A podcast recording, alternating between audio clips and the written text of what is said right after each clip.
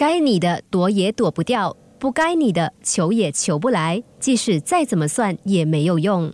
许多人应该都有类似的经验，有时候明明计划好或谈好了某件事，中途却突然变卦；有时候原本没有预计、压根都没有想到的事，竟然就这么发生了。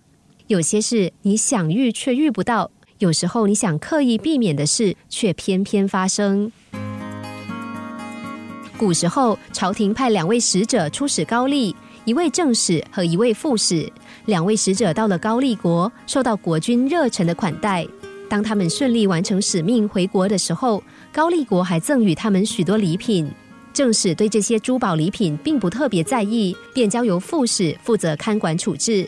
副使是一个自私自利的小人。他把高丽国赠送给正史的礼物全部都放在渗水的舱底，而把自己的东西放在最上层，并且用防水布密密实实的包裹着。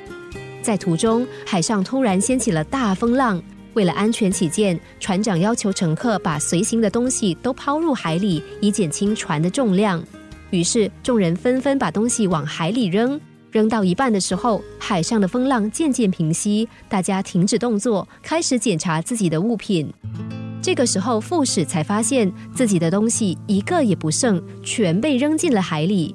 而正使的礼品因为放在最底下，一样也没有被扔掉。该你的躲也躲不掉，不该你的求也求不来。做人不必太会算计，也无需太计较。佛家语。无条件去舍，永远会得；太贪婪的要得，总会落空。凡事不要刻意去求，最好的东西都是在你预想不到的时刻出现。当你眷顾他人的时候，相信幸运之神也正关注着你。